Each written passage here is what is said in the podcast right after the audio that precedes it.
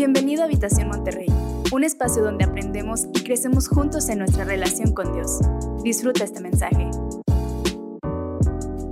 Eh, no sé si lo sabes, pero la semana pasada comenzamos una nueva serie a la que le llamamos Sentados a la Mesa sentados a la mesa y, te decía la semana pasada que la figura de la mesa en la Biblia es increíble por muchas razones, tiene mucha simbología muy hermosa. Creo que Jesús eh, reveló sus más grandes secretos Irónicamente, no en predicaciones ni, ni, en lugares donde había multitudes. Él reveló los misterios más profundos del Evangelio sentado en una mesa con la gente que amaba, con sus amigos. Y yo creo que a la mesa suceden cosas sorprendentes. Es por eso que estamos abordando este tema de sentarnos a la mesa, porque quiero que empecemos a regresar a nuestras mesas. Como te decía la semana pasada, creo que las familias han perdido mucho eso, han perdido el, el sentarse juntos a la mesa y compartir sin celulares, sin distracciones, sin cosas que ah, puedan robar la atención de lo relevante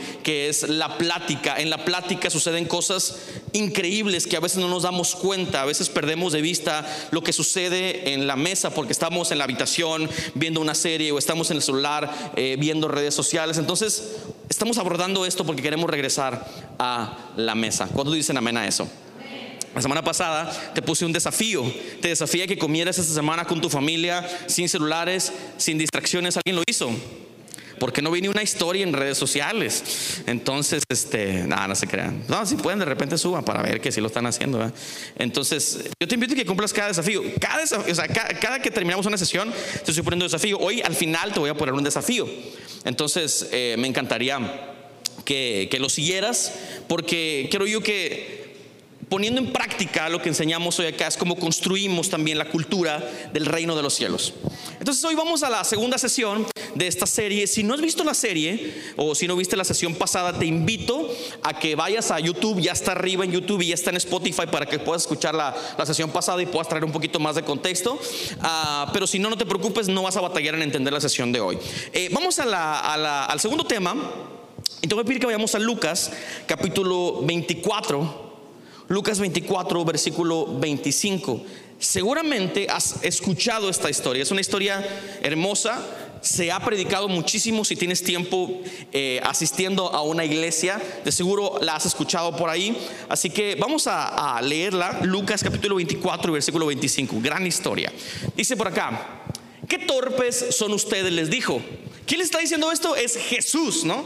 Para aquellos que de repente el, pastor dice algunas cosas y luego medio se ofenden. Imagínense, es Jesús diciéndole torpes a un par de personas. Dice, ¿qué torpes son ustedes? Les dijo, y qué tardos de corazón para creer todo lo que han dicho los profetas. ¿Acaso no tenían que sufrir el Cristo?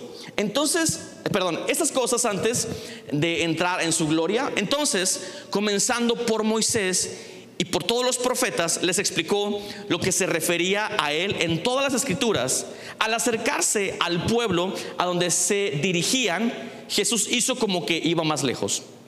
Pero ellos insistieron, quédate con nosotros que está atardeciendo. Pronto será de noche. Así que entró para quedarse con ellos. Luego, estando con ellos a la mesa, tomó el pan, lo bendijo, lo partió y se lo dio. Entonces se les abrieron qué? Los ojos y lo reconocieron, pero él desapareció. Se decían el uno al otro, ¿no ardía nuestro corazón mientras conversaba con nosotros en el camino y nos explicaba las escrituras? Al instante se pusieron en camino y regresaron a Jerusalén. Allí se encontraron a los once y a los que estaban reunidos con ellos. Así como está, cierra tus ojos, vamos a orar. Padre, gracias Dios, porque nos permites estudiar, escudriñar y entender tu palabra, papá. Señor, nuestra vida es tierra fértil, Dios, para la semilla que has de sembrar en cada uno de nosotros, Dios. Nos alineamos con tu propósito y con lo que tú quieres hacer con cada uno de nosotros. Todo esto te lo pedimos en el nombre de Jesucristo y la iglesia dice, amén. Muy bien. El tema de hoy se llama ojos abiertos. Ojos abiertos.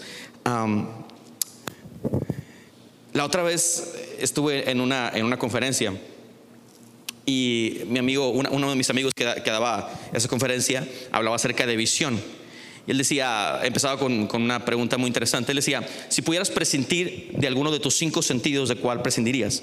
Y algunos decían, pues bueno, tal vez del gusto, aunque me costaría mucho porque ya no podría eh, disfrutar la comida que más me gusta. Algunos decían, bueno, tal vez del tacto, pero bueno, hay también sensaciones que, me gusta tener y, bueno, es, difícil no vivir con eso. Eh, bueno, algunos decían del oído, algunos decían del habla, pero increíblemente ninguno de los que estábamos en la conferencia hablamos de la visión, porque creo que la visión es elemental para poder ah, vivir, ¿verdad? Para poder también experimentar eh, muchas cosas y disfrutar y vivir en, cierta plenitud, ¿no? Ahora, yo sé que personas que, que, no pueden ver aprenden a desarrollar sus otros sentidos al máximo, pero si tuviéramos la ah, opción de decidir, ninguno de nosotros daría la visión eh, como sacrificio, nadie sacrificaría la visión, porque ver para cada uno de nosotros es tan esencial. Entonces, eh, hoy voy a hablar un poco acerca de eso, ¿no? ¿Qué estamos viendo eh, nosotros como iglesia? ¿Qué estamos viendo nosotros como familias? ¿Y qué estamos viendo con individuos? Te voy a platicar un poco el contexto histórico de lo que acabamos de leer.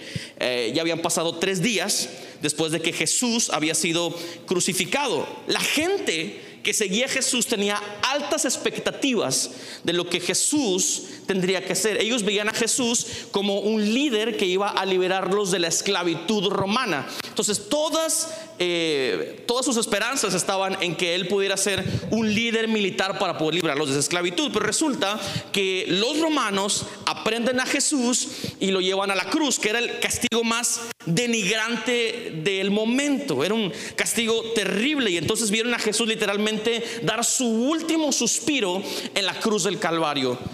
Toda la gente que seguía a Jesús, incluyendo a sus discípulos, los once que quedaban en ese momento, se entristecieron y empezaron a dudar de lo que Jesús desde el principio les había dicho. Jesús les había dicho, es necesario que yo padezca, que yo vaya a la cruz, pero recuerden que yo resucitaré al tercer día. Y esa es la promesa que Jesús les había dado desde el principio que Él los estaba capacitando como discípulos. Era una promesa que, Él les recordaba una y otra y otra vez. Lo habían discutido muchas veces, pero cuando lo vieron crucificado, como que esa promesa se les olvidó. Y entonces Tres días después iban este par de hombres camino a casa, camino de Maús, pero Jesús, como lo había prometido, resucitó. ¿Alguien cree que Jesús resucitó? Mira, si Jesús no resucitó, pregunta, ¿qué hacemos aquí? Estamos aquí porque Jesús resucitó. Así que te pido que le digas a la persona que tienes a un lado, hermano, Jesús resucitó, mano. Aliviánate. Jesús resucitó. Mira, lo que hacemos como iglesia lo desarrollamos porque Jesús está vivo, porque Él vivo y está a la derecha del Padre, así como lo dice el apóstol Pablo, amén. Él está vivo. Y entonces eh, me encanta esta historia porque esta historia refleja como el, el, carácter de Cristo, el corazón de Jesús y la manera en la que Él hace las cosas, ¿no? A veces, a veces siento a Jesús como un poco sarcástico en las cosas que hace, lo siento un poco irónico en la manera en la que opera. Y, y no es para menos, dice la Biblia que estos hombres iban camino a casa, a un pueblo llamado Emaús, y Jesús se les emparejó. Y ellos iban platicando acerca de todo lo que había sucedido. Era la historia del momento. O sea, todos estaban hablando de ese hombre que aparentemente era el Mesías, pero que la mayoría estaba decepcionado porque no veían como este fruto mesiánico de Jesús. Estaban como hablando acerca de eso y se, intercambiaban este, eh, estas ideas, iban un poquito tristes. Y Jesús se les aparece al lado, pero dice la Biblia que ellos no lo reconocieron porque su vista estaba velada. Entonces yo creo que yo he, leído esta historia una y otra vez. Yo creo que no hay cosa peor que estar viendo la mano de Cristo al lado de ti y no saber que es Jesús. Muchas veces hemos visto la gloria de Dios a nuestro alrededor y no nos damos cuenta que es Dios operando en nuestra vida. No hay cosa peor que eso, que adjudicarle algo que tiene que ver con la mano poderosa de Dios a otra cosa. No, es que, men, tú no sabes, pero es que yo lo estuve pidiendo en mi mente al universo. Bro, Túmbate ese rollo, o sea, no existe eso. Es Dios operando en tu vida. Es Dios que estuvo a tu lado, pero tus ojos estaban velados, no lo estabas viendo. No, no, no tenías la sensibilidad suficiente para saber que era Dios el que estaba operando a tu alrededor. Sí, pero es que yo lo proclamé una y otra vez. ¿Cómo dice esta banda? Lo, lo, lo, lo manifesté. Es que eh, ando manifestando yo a diestra y siniestra y mira, ya se manifestó. Hermano, es Dios a tu alrededor. Es Dios que está operando en tu vida. Entonces estos hombres estaban hablando de la noticia del momento y Jesús se les acerca y le dice, ¿de qué están hablando? ¿Qué, qué, andan diciendo? ¿Qué? Y luego ellos le dicen, ¿no has escuchado acerca de lo que pasó en, en Jerusalén con Jesús de Nazaret, que lo crucificaron? Es la historia del momento. Ellos estaban asombrados de que este hombre no supiera. Era como si hoy alguien no supiera nada de la casa de los famosos, por ejemplo, ¿no? Que por cierto los voy a reprender a algunos que andaban viendo eso. Padre Cristo. Bueno, ya, no, no, no, no, me voy a poner bélico hoy. entonces, te decía, era, como la noticia del momento, ¿no? Como, era como eso. Y estaban hablando acerca de, de, esta noticia tan importante. Y Jesús le decía, ¿Qué, qué, qué, de qué están hablando? Y, él, y ellos le dijeron, no, pues es que es esto. Estamos tristes porque teníamos esperanzas en Jesús. Pero resulta que Jesús nos falló. Porque pues ahora Él, él, él, él no resucitó. Y, lo, que él, lo que habíamos eh, esperado de Él, pues no lo estamos viendo. Y ha sido muy difícil para nosotros. Y ha sido muy complicado. Y entonces Jesús les dice, esto que acabamos de leer, ¿me lo puedes volver a poner, por favor? Esto que acabamos de leer es increíble. Eh, comienza el texto diciéndoles esto, esto. Ahí está, a la de una, a la de dos, ahí está. Les dice, qué torpes son ustedes, les dijo, y qué tardos en su corazón para creer todo lo que han dicho los profetas. Eso es lo que les dice Jesús a estos hombres. es Jesús dándoles una cátedra de quién es Él, de sus capacidades. Me encanta porque Él, mientras está hablando con ellos acerca de los misterios del Evangelio, está hablando acerca de su propósito mesiánico, ellos estaban recibiendo y siendo alimentados. Y Jesús, fíjate, me encanta lo que dice la escritura, pero dice que Jesús hace como que va a seguir su camino y ellos le dicen, Jesús, no te vayas, se hace tarde, quédate con nosotros, pasa la noche con nosotros. Y dice que Jesús acepta, entra a la casa y ellos se sientan a la mesa. Y dice que él se sienta a la mesa, toma el pan, parte, eh, bendice el pan, lo parte y lo da. Y dice que cuando él hace ese acto de partir el pan, sus ojos fueron abiertos y reconocieron que era Jesús. Y cuando reconocen que Jesús, desaparece y hablan entre ellos y dicen, ¿no ardía nuestro corazón cuando Él nos hablaba los misterios del Evangelio? Y, es una historia increíble y, quiero explicarla. Hay muchas cosas que esta historia nos enseña, pero yo quiero compartirte tres principios. Y el primero es este, sentarse a la mesa con la persona correcta cambia mi lenguaje. Sentarse a la mesa con la persona correcta cambia por completo mi lenguaje. Mira, estos hombres venían quejándose de la situación venían pensando, Chihuahua, no pudimos ver lo que Jesús nos había prometido por, durante tanto tiempo, no pudimos ser partícipes de la bendición de la resurrección. Qué triste, porque tal vez ese Jesús que nos prometió cosas, pues resultó ser uno más, un mentiroso, y estaban como hablando acerca de esto, tristes, eh, con desesperanza, pero cuando Jesús se mete a la conversación, Él cambia el lenguaje, y es lo que Jesús siempre hace. Y, yo, me, me encanta porque esto no sucede en una reunión de culto. O sea, Jesús no cambia tu lenguaje en una reunión de un culto, no cambia tu lenguaje en una campaña de tres días, no cambia tu lenguaje en un evento como el que vimos anoche, lo cambia en una conversación tan casual. Y, yo sé que muchas veces eh, me dicen, oye, pues que, a ti no te gustan los cultos o que no, claro, me encantan las reuniones que tenemos como comunidad. Hemos invertido mucho en tener reuniones de domingo, pero también le ha puesto muchísimo lo que sucede a la mesa, a la mesa suceden cosas muy poderosas. Lo que sucede en una plática familiar es, es, increíble. Ahora no sé si te ha pasado a ti, pero a veces eh, eh, en, tu caso, no sé, eh, se ha sentado una persona en tu mesa que cambia como la atmósfera de, de lo que está sucediendo en la mesa un amigo, una amiga, y empieza a compartirte algo que, cambia por completo la atmósfera. Tal vez tú, estabas pensando ese día que ibas a comer en aventar todo el chisme que traías, ¿verdad? Porque traes una buena información y dices, ahora en la comida con mis compañeros lo voy a soltar, pero resulta que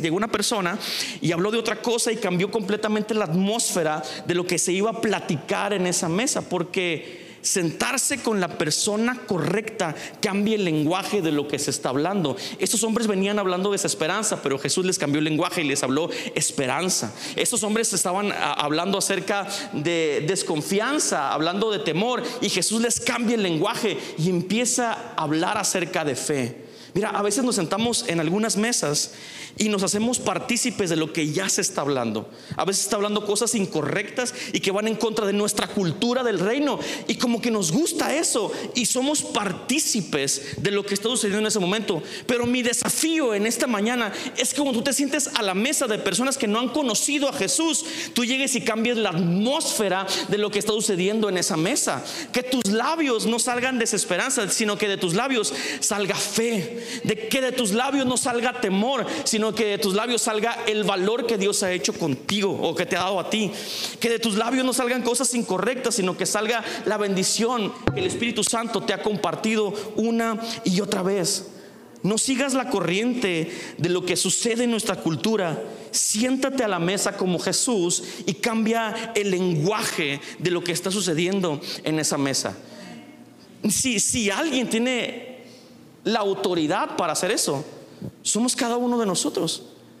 Así que levanta tu mano derecha lo más alto que puedas y di, yo puedo hacer eso, yo voy a cambiar el lenguaje. Yo voy a cambiar la atmósfera de lo que sucede a la mesa. Baja tu mano. ¿Lo creíste? Buenísimo. Sentarse a la mesa es cambiar el lenguaje. Sentarse en la, en la, mesa con la persona correcta tiene que cambiar el lenguaje. Tenemos que dejar de hablar las cosas que están afectando la cultura de lo que estamos haciendo hoy. Tenemos que empezar a cambiar las cosas que hacemos. Número dos, en la mesa se abren los ojos para ver a Jesús. Y me encanta porque fíjate que a veces hemos pensado o hemos tenido estas conversaciones, ¿cómo le hacemos para poder ver a Jesús?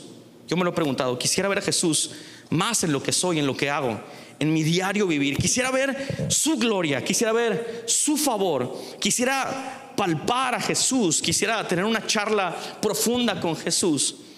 Y es increíble porque ah, probablemente tenían horas hablando con Jesús desde Jerusalén a Emaús y no lo habían identificado hasta que se sentaron a la mesa con él. Hay mucha belleza en sentarse a la mesa y compartir el pan familia. Hay demasiada belleza. Compartiendo el pan podemos ver más a Jesús de manera más común y menos mística. A veces pensamos que ver a Jesús tiene que ver con rituales místicos, ¿verdad? Con congregarse de una manera y hacer ciertas cosas, seguir algunos pasos. Pero cuando nos sentamos en un lugar y compartimos el pan con alguien que necesita, estamos viendo el rostro de Jesús. Ah, Jesús enseña cómo será cuando estemos delante de su presencia en aquel día, en el final de los días. Y él dice que separa las ovejas de los cabritos y las ovejas les titula justos, se les dice, ustedes son justos y van a disfrutar de la gloria que yo he preparado para ustedes. Y ellos eh, tienen una interrogante, ellos dicen, Jesús, pero ¿por qué yo voy a disfrutar de tu mesa? ¿Yo por qué voy a disfrutar de tu gloria? ¿Por qué yo voy a disfrutar de tu amor? Y Jesús lo responde en Mateo capítulo 25 y versículo 35, porque tuve hambre y ustedes me dieron de comer, tuve sed y me dieron de beber, fui forastero y me dieron alojamiento más adelante en el 37 dice, y les contestarán los justos, Señor, ¿cuándo te vimos hambriento y cuándo te alimentamos o, cuánto te vimos sediendo y te dimos algo de beber? Y en el 40 dice, el rey responderá, les aseguro que todo lo que hicieron por uno de mis hermanos, aún por el más pequeño, lo hicieron por mí. Compartir el pan con alguien que necesita nos abre los ojos para poder ver a Jesús en cada uno de ellos. Compartir el pan con una persona que es totalmente ajena a nuestra familia, ajena a nuestro círculo cercano de amigos y compartir el pan con esa persona y conversar con esa persona abre nuestros ojos y nos da la capacidad de ver a Jesús en cada uno de ellos. Nosotros decimos, Jesús, quiero verte. Y Jesús nos sigue diciendo, pero yo estoy en todas las personas que tienen necesidad. Yo estoy en cada uno de ellos. ¿Quieres verme? Siéntate a la mesa con alguien que necesita el pan. Siéntate a la mesa. Eh, termina con tus pendientes y comienza a atender los pendientes de otra persona. Deja de hacer lo que estás haciendo en ese momento y empieza a compartir tu tiempo, tu vida, tu calendario con alguien que tiene hambre y sed de justicia. No sabes lo que va a ocasionar que tú te tomes una pausa de tus pendientes y te sientes a tomarte un café con esa persona. Le vas a cambiar la vida y ahí en ese momento vas a ver el rostro del mismo Cristo delante de ti. ¿Cuándo? ¿Cuándo Jesús? ¿Cuándo te vimos hambriento? ¿Cuándo te dimos de comer? Ese día que cancelaste tus pendientes para atenderlos de alguien más, en ese día yo me manifesté y ahí me viste. En ese día tus ojos fueron abiertos y viste el rostro de Jesús. Hay una canción que me encanta de Jesús en Romero y me gusta muchísimo la letra. Y se llama la canción Ayer te vi, fue más claro que luna, no sé si la han escuchado. Me encanta esa canción. Te la voy a leer, no te la voy a cantar o te la canto. Me encanta esa canción. Dice, ayer te vi, fue más claro que la luna. Dice, en mí no quedaron dudas, fue una clara aparición, me ha saltado el corazón cuando te vi. Y el segundo párrafo dice, te vi en un niño de la calle sin un lugar para dormir, te vi en sus manos extendidas pidiendo pan para vivir, te vi en sus ojos suplicantes y en su sonrisa titubeante, ayer te vi. Y termina diciendo, te vi en un cuarto de hospital, en soledad te vi llorar, te vi en un rostro atribulado de un enfermo desahuciado, sin esperanza de vivir, cansado de tanto sufrir, ayer te vi. Me encanta, es, es una canción sumamente poética, pero que nos enseña dónde está Jesús. Queremos ver a Jesús y rogamos por su presencia, pero Jesús está eh, en personas que anhelan compartir el pan con su iglesia. ¿Sabes qué? Yo, yo creo que Necesitamos cambiar un poco acerca de nuestra concepción de lo que hacemos como iglesia. Creo que a veces venimos domingo a domingo con los brazos dispuestos a recibir. Y está bien, creo yo que en cierto momento de nuestra vida todos recibimos de parte de Dios. Estamos, estamos listos para recibir siempre sus bendiciones. Pero muy pocos de nosotros estamos dispuestos a eh, terminar lo que estamos haciendo, terminar de recibir para empezar a compartir con las personas que realmente necesitan de su gloria y de su bendición. Y eso es parte de lo que hacemos como iglesia, bendecir a otros, terminar lo que estamos haciendo para atender eh, la agenda de alguien más. Tal vez le puedes cambiar la vida a alguna persona, pero como tú te sientes tan ocupado y tan frustrado por tus pendientes, no te dedicas a ver el rostro de Cristo en las personas de otras, ah, en los ojos de otras personas. Y quiero terminar con este último principio, y el principio es sentarnos a la mesa nos permite vivir crucificados con Cristo. Y es un principio que lo aprendemos en Gálatas capítulo 2 y versículo 20. Y todo pedir que pases, amigo Eric, por favor. Gálatas 2, versículo 20 dice, he sido crucificado con Cristo y ya no vivo yo, sino que Cristo vive en mí. Lo que ahora vivo en el cuerpo, lo vivo por la fe en el Hijo de Dios, quien me amó y dio su vida por mí. Pero esta primera parte del texto dice, he sido crucificado con Cristo y ya no vivo yo, sino que Cristo vive en mí. He sido crucificado. O sea, es increíble cómo la concepción del apóstol Pablo es participar del sufrimiento de Cristo. Y es la verdad muy revolucionario hablar acerca de esto, porque nadie queremos sufrir. O hay alguien acá que su meta en la vida sea el sufrimiento. Hay alguien acá que diga, hoy me levanté con unas ganas tremendas de echarme una sufridita irme a la cama llorando, uy, no, no, no, no, pero amanecí con esas ganas de, qué bárbaro, de, pero de, todos los líquidos echarlos por los ojos. Nadie, porque nadie nos gusta sufrir.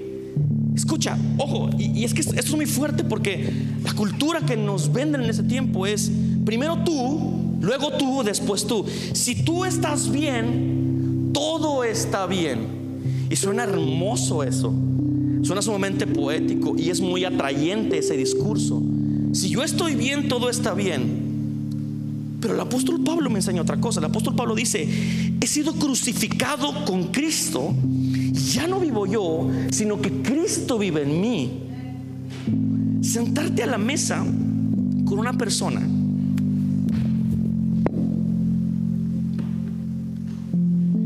perspectiva completamente diferente de lo que significa el Evangelio. El Evangelio no tiene que ver con darnos satisfacciones continuas. Siempre pensamos que el Evangelio tiene que ver con nosotros, con lo que yo quiero, con lo que yo anhelo. Señor, dame más. Y cuando no nos sentimos que Dios nos está dando y sentimos que Dios nos está pasando por una prueba, decimos, Dios ya me abandonó, Dios no me ama, Dios no me quiere, Dios no quiere nada conmigo.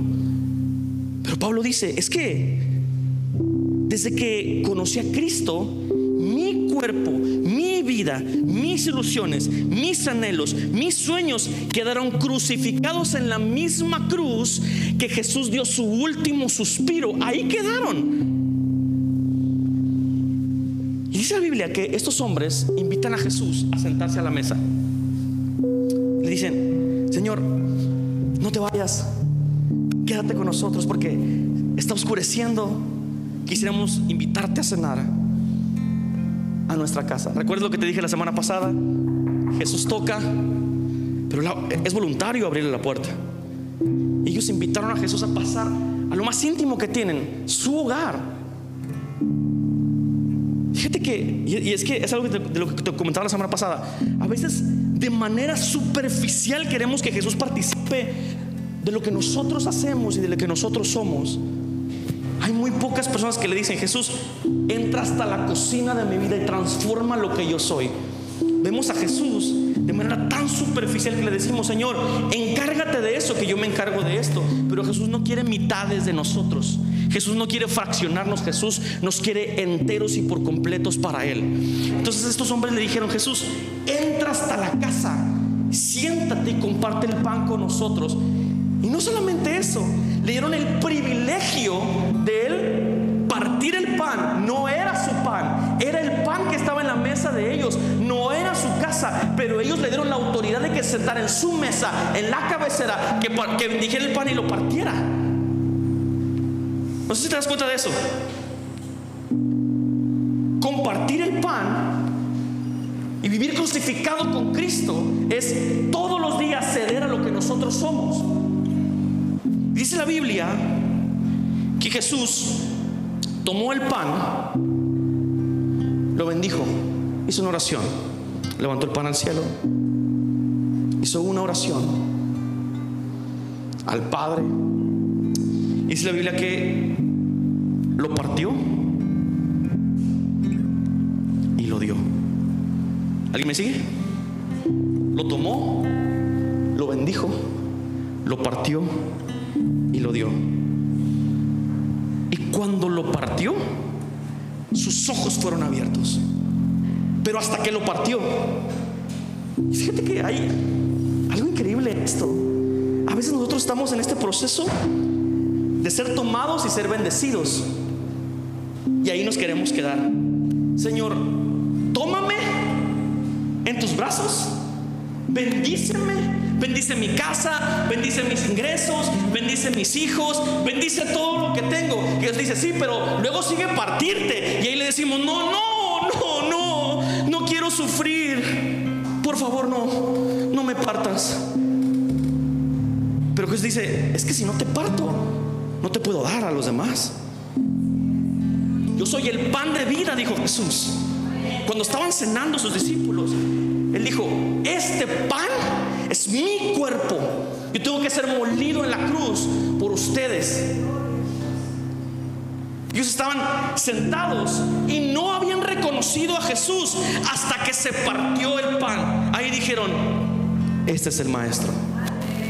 Esta es la resurrección. Esta es la promesa mesiánica que tanto habíamos esperado hasta que se partió. Escucha esto. Queremos traer a gente a la iglesia y con eso nos damos por bien servidos. No nos damos por otros. Vemos a una persona sufriendo necesidad y le decimos, mano, te invito a la iglesia. Y con eso queremos arreglarle todo lo que es. ¿Y cuando nos hemos sentado a la mesa a compartir el pan con él? No, es que estoy ocupadísimo, mano. Estoy bien ocupado. Mi agenda está ocupada. No sabes, yo tengo mucho trabajo. No, es que yo soy. Mira, si yo no estoy en el trabajo, todo se cae. Todo, todo. Bájale, men, bájale. Todo se cae. Nadie es indispensable. Nada se cae. Tenemos a la familia abandonada en la casa porque estamos embebidos con el bienestar, con el trabajo. Es que quiero más, quiero más, quiero más, quiero más. Ya. Tómame y bendíceme, Dios. Y Jesús te dice, sí, pero te voy a partir. No, no, no, no, eso no. Te tengo que partir para darte a los demás. Si no, si no te parto, no te puedo dar a los demás. La gente ve a Jesús hasta que nos ve partidos en dos. Ahí vemos a Jesús. Yo veo a Jesús en la vida de una persona que ha sido probada por el fuego. Ahí es donde veo el rostro de Cristo. Cuando se dan a los demás así partidos. Ahí es donde yo digo, a la torre, este es Jesús obrando en su vida. Tomados y bendecidos. No, papá, pues cualquiera. Yo aprendo de persona que ha sido quebrantada, partida y que se da hacia los demás. Jesús se sienta, parte el pan y lo comparte. Él no parte el pan y se sirve, Él parte el pan y lo da. Y entonces sentarnos a la mesa es entender que estamos crucificados con Cristo, que ya no vivimos nosotros, sino que ahora Cristo vive en nosotros, que ahora mi agenda jamás va a ser más importante que lo que Dios es capaz de hacer en mí. Pendientes no son más importantes que lo que Dios es capaz de hacer en mi corazón, en mi vida, y lo puede hacer eh, en otras personas. Estamos obsesionados con el bienestar, obsesionados. Tómame, bendíceme. Pero eso no es el llamado de la iglesia. El llamado de la iglesia es ir y hacer discípulos. El llamado de la iglesia es terminar con nuestros pendientes, dejarlos a un ladito y atenderlos de alguien más. Nuestro trabajo es emular lo que Jesús hizo en la cruz. Jesús estaba ahí en el Getsemaní orando y diciendo, si se puede, pase de mí esta copa. Pero que no se haga mi voluntad sino la tuya. ¿Sabes cuál fue la voluntad del Padre? Partirlo en dos y darlo a los demás imposibilitados de ser partidos. Apenas sentimos un pequeño rayón. No, no, no, no, no, no, no. No me partas, por favor. Porque es que yo vivo para mí. Yo para mi bienestar. Yo para lo que yo quiero hacer nada más. Y está la gente hambrienta, anhelando sentarse a la mesa con Jesús. Y no somos capaces de partirnos en dos y darnos a otros. Jesús dice, yo soy en pan de vida. Y lo creemos y hemos sido alimentados por Jesús. Pero cuando Jesús nos dice, y ustedes harán cosas mayores, no está hablando simplemente de los milagros, está hablando de darse a otros. Hay gente que anhela sentarse a la mesa con Cristo.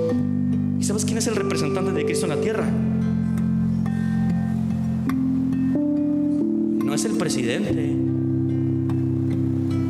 ni es el gober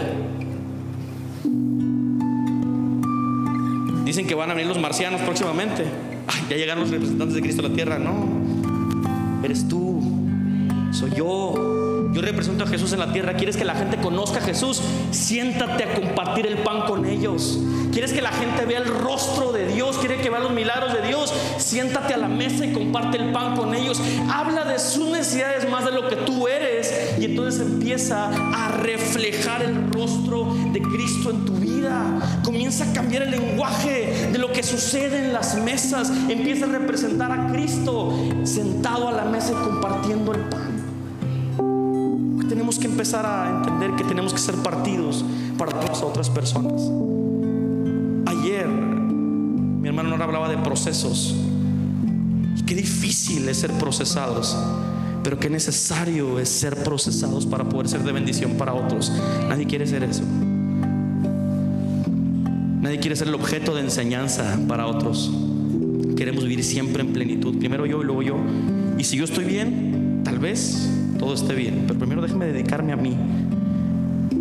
Y Jesús dice, yo me encargo de ti, tú encárgate de otros. Yo me encargo de ti y tú encárgate de tu prójimo. Yo me encargo de alimentarte a ti, tú alimenta a otros. Así que yo quiero que te pongas de pie, por favor.